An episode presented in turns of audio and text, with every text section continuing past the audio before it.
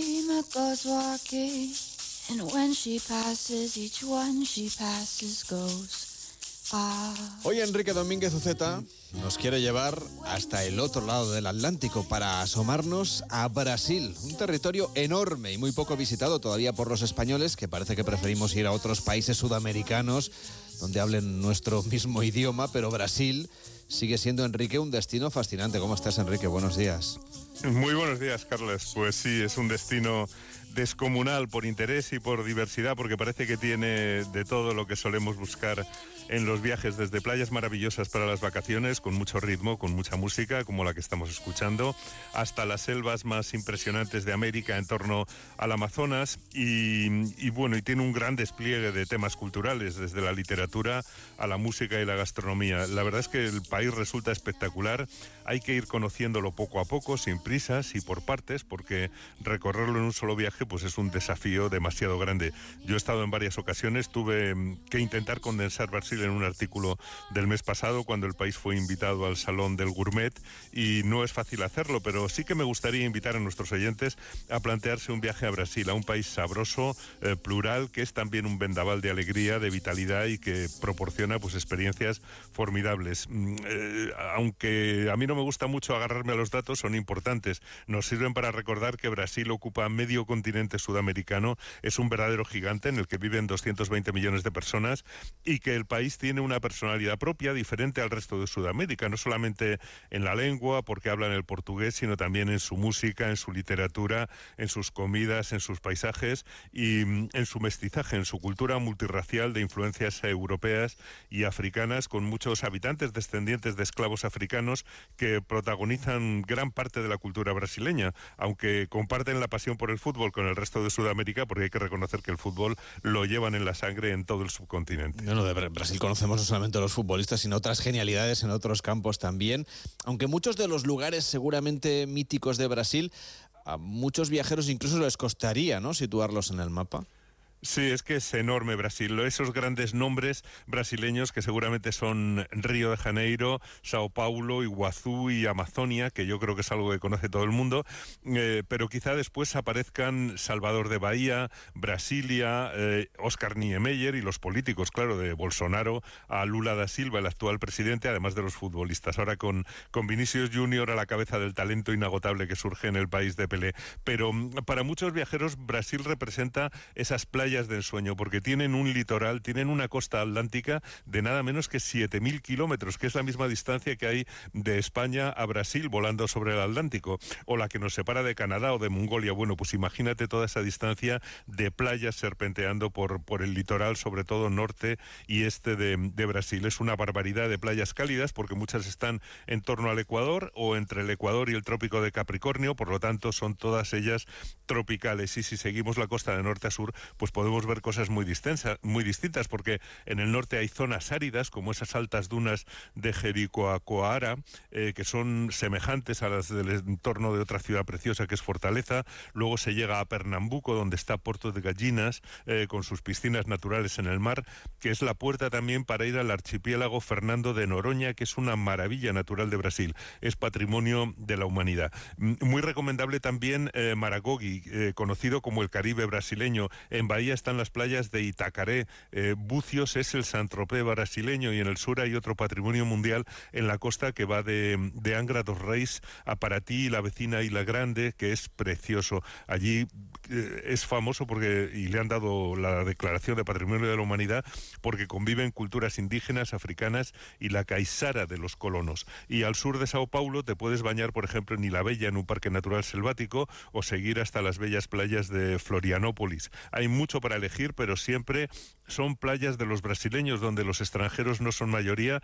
y por lo tanto pues puedes compartir su manera de vivir y de disfrutar. O sea que hay que visitarlas sí o sí. Pero no solo las playas están en el Atlántico, también claro, allí están las grandes ciudades en la costa porque fueron, claro, puertos portugueses.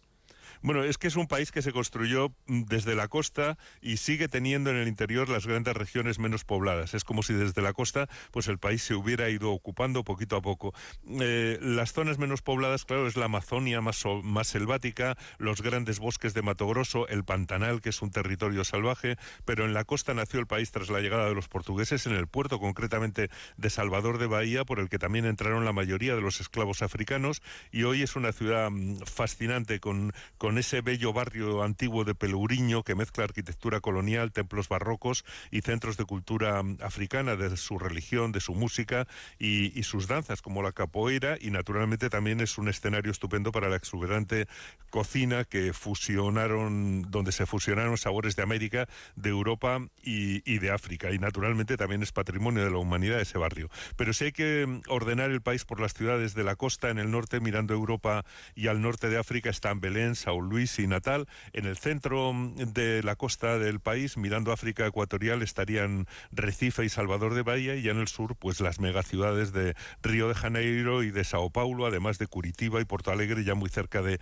de Uruguay. Yo creo que Río de Janeiro es, es única, es seguramente el emblema del país porque tiene todo, tiene la belleza natural de un lugar mm, espectacular que suma playas, montes, ciudad y selva, prácticamente está todo mm, eh, amontonado y es famosa naturalmente por la samba, por el carnaval, por el monte Corcovado con la imagen del Cristo Redentor y también pues por esa playa de Ipanema y sus garotas y sus eh, chicas jóvenes bellísimas eh, que son las que han dado la vuelta al mundo y que seguramente son el mejor cartel de Brasil. Y hay que recordar que fue capital del país, además, Río de Janeiro. En realidad es una de las varias capitales que ha tenido a lo largo de su historia Brasil, el país que hoy estamos recorriendo con Enrique Domínguez Uceta en Gente Viajera, pero recordemos que la capital ahora, aunque es mucho más administrativa, es Brasilia.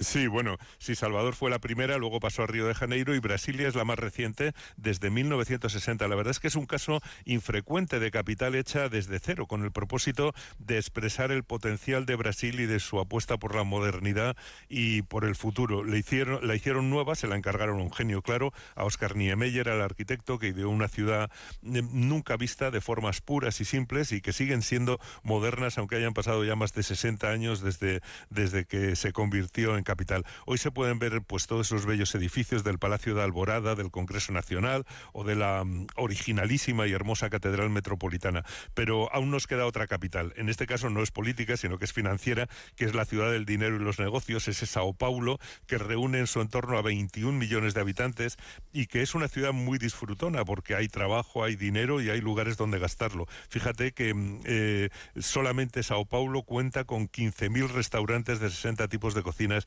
diferentes. Por lo tanto, Sao Paulo es peculiar porque además fueron los emigrantes italianos los que le dieron carácter y riqueza y también los que firmaron algunos de sus hitos culturales como el Museo de Arte Contemporáneo y protagonizan todavía hoy su cocina. Tiene una estupenda, una estupenda cocina de inspiración italiana. Ya hemos dicho, Enrique, que hay mucho que ver, es un país muy grande, Así que lo difícil debe ser elegir los destinos que vamos a visitar en un primer viaje, porque claro, supongo que dependerá de lo que a cada uno más le atraiga, ¿no?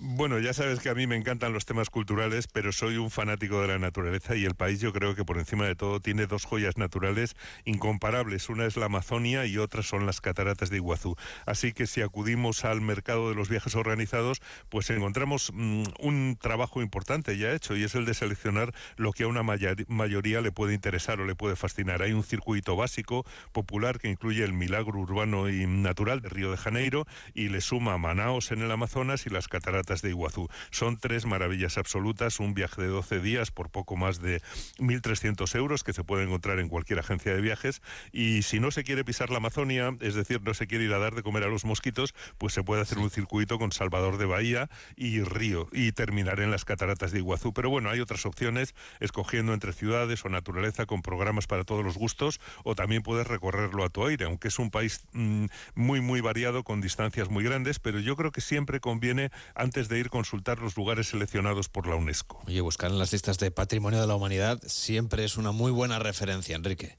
Bueno, sí, es un trabajo que ya nos han hecho. La mayor parte de los sitios que están en el patrimonio de la humanidad seguramente no son conocidos, porque fíjate que por su arquitectura colonial están en la lista del patrimonio de la humanidad Salvador de Bahía, Olinda, Diamantina, San Luis de Marañao, Goyas Viejo, pero quizás sea Ouro Preto el de mayor interés porque tiene un conjunto de arquitectura barroca que surgió en el siglo XVIII cuando hallaron oro en ese lugar y realmente es una ciudad preciosa.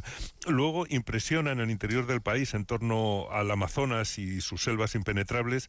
Eh, yo fíjate, yo creo que una opción estupenda también es la de eh, asomarnos al Amazonas navegando en el río, conociendo Manaos, donde el Teatro Amazonas nos recuerda la riqueza que llegó con el alto precio del caucho que sacaban de la selva y hay un barco que hace cruceros de calidad por el Amazonas que es muy muy recomendable. Hay también otros barcos que navegan en el suroeste de Brasil por ese extenso mar de agua dulce del Pantanal, que es el mayor humedal del mundo, y en el sur pues se encuentran las cataratas de Iguazú, que son una obra maestra de la naturaleza. La verdad es que mm, al, recorrer el país se disfruta también muchísimo comiendo. Es un viaje que yo creo que encanta siempre a los españoles porque se come, se come muy bien. Hay pescados estupendos, mariscos, guisos deliciosos como la moqueca, de pescado con leche de coco y con cilantro, y del medio oeste pues proceden esas estupendas carnes que sirven en los rodicios hasta que bajas la bandera y decides que ya no puedes comer más. Bueno, la verdad es que ahora los productos de la Amazonia también son la base de nuevas cocinas brasileñas, tanto en Brasil como en Perú están aprovechando esos productos que llegan desde el Amazonas,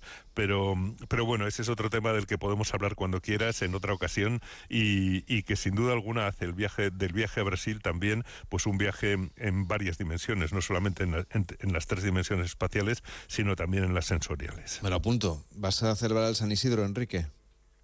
Bueno, claro, naturalmente en Madrid tenemos que celebrar a nuestro santo a ver si nos trae un poquito de lluvia, que nos vendría muy bien. Pues vamos a contar cómo hacerlo aquí en Gente Viajera. Cuídate mucho. Hasta mañana. muy bien, igualmente.